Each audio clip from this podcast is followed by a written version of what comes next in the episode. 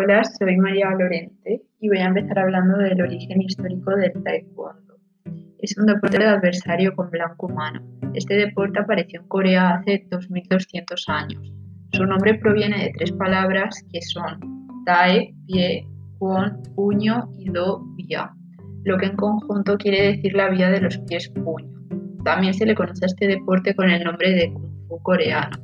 La International Taekwondo Federation, ITF, fue fundada en 1955 por el general Choi Hong-hee por medio de una junta, ya que fue necesario el apoyo de, miembros prestigiosos de la sociedad para obtener la autorización del presidente. Esta junta incluía a políticos electos, líderes militares, empresariales y otras figuras destacadas de Corea. Fue el 11 de abril de 1955 la fecha de nacimiento oficial del taekwondo. Los valores filosóficos y los objetivos están firmemente arraigados en la tradicional cultura moral de Oriente. El general Cho planificó y escribió una obra de referencia única llamada la Enciclopedia del Taekwondo, que cuenta con 15 volúmenes. En 1962, este deporte fue declarado Deporte Nacional de la República de Corea del Sur y cabe destacar que los primeros campeonatos del mundo fueron organizados en 1973 en Seúl, adoptando el nombre de International World WT como deporte olímpico. A nivel olímpico, primero fue deporte de exhibición en los Juegos de Seúl en 1988 y en Barcelona en 1992. Finalmente quedó incluido dentro del calendario oficial en Sydney 2000.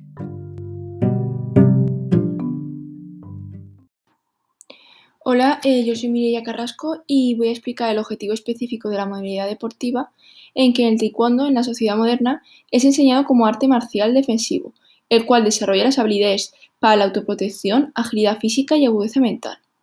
Uno de los objetivos fundamentales de esta modalidad deportiva es someter o defenderse mediante una técnica concreta.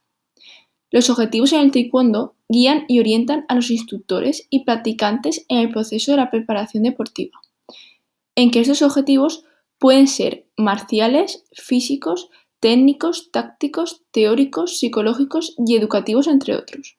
Lo importante es tener bien claro qué es lo que se desea alcanzar y redactarlo con precisión.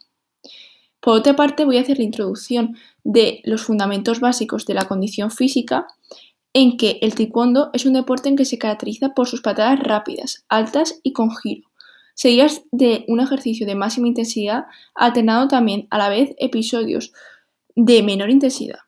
Los rendimientos de un deporte como el taekwondo dependen más de la potencia muscular y por ello en algunos momentos de entrenamiento es necesario reforzar la capacidad aeróbica.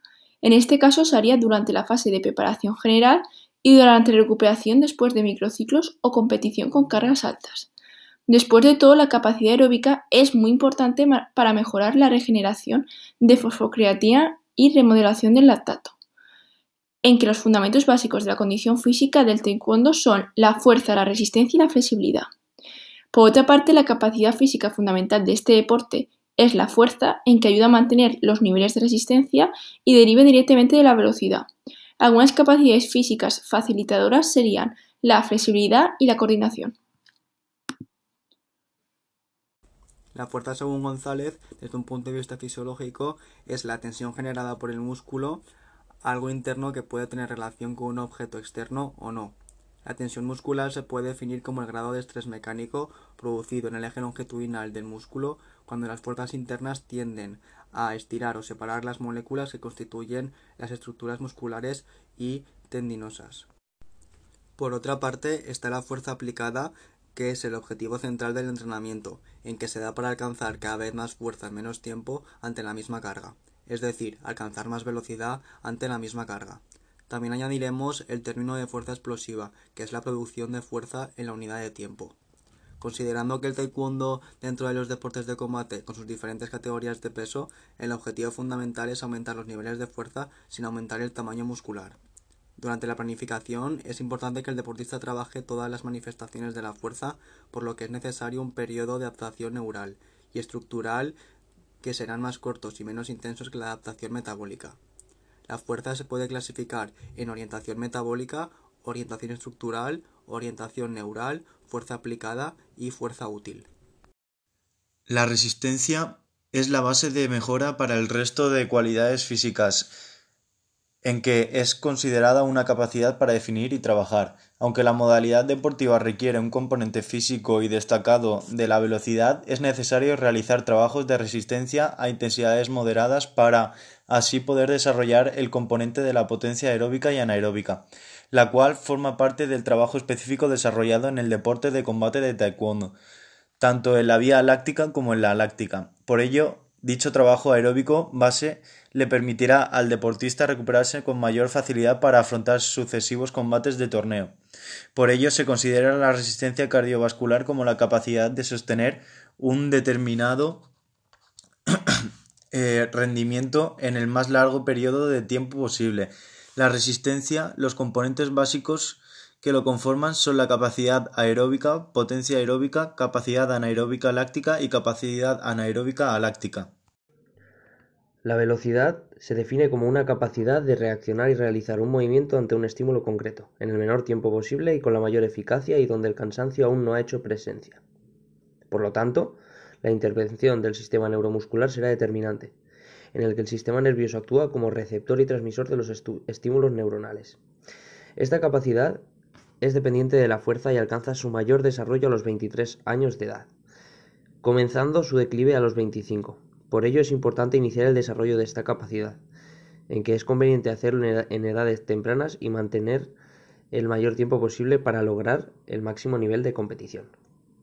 Las diferentes manifestaciones de velocidad son de reacción, de desplazamiento y por último la gestual. Respecto a las modalidades olímpicas podemos encontrar ocho, cuatro para hombres y cuatro para mujeres. Las cuatro de hombres son más de 80 kilos, de 68 a 80 kilos, de 58 a 68 kilos y 58 kilos. Y en mujeres esas cuatro categorías están distribuidas en 67 kilos, de 57 a 67 kilos, de 49 a 57 kilos y 49 kilos. También destacará la Federación Mundial de Taekwondo, la WTF, que es la institución que se dedica a regular las normas del taekwondo a nivel competitivo. Y también mencionar la ITF, International Federation of Taekwondo, que tiene un enfoque más tradicional. Este ha sido el primer podcast de Tercero A Taekwondo. Esperamos veros en el siguiente y aprender juntos.